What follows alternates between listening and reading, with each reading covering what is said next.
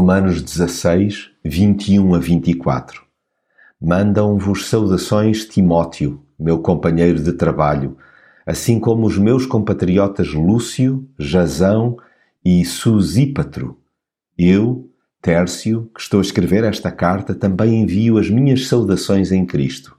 Saúda-vos igualmente Gaio. Estou hospedado em casa dele e é aqui que se reúne toda a Igreja. Saudações também de Erasto, que é o tesoureiro da cidade, e ainda do irmão Quarto. Que o nosso Senhor Jesus Cristo vos abençoe a todos. Amém. É muitíssimo bom estar ladeado de pessoas inspiradoras. Não tem preço olhar em volta e constatar que os cooperadores que nos rodeiam, além de amigos, são nossos irmãos. Contar com o seu suporte concorre significativamente para o nosso equilíbrio integral.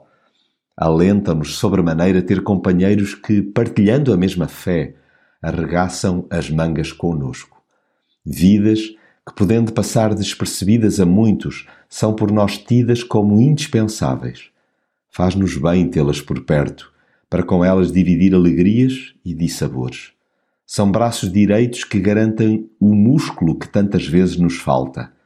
Gente que diz presente nas horas boas e más, que apresenta uma alta cultura de gratidão e um respeito apurado pelo próximo, que abre a casa e o coração de par em par, inclinada a servir por convicção, amando a cidade e os que nela habitam, vibrando com a família de Deus onde quer que ela esteja fazendo questão de a saudar e incentivar sempre que possível, empurrando-a para diante sob o desejo que a graça de Jesus a acompanhe. Precisamos de parceiros assim, começando por agir com tal nobreza na equipa de que façamos parte.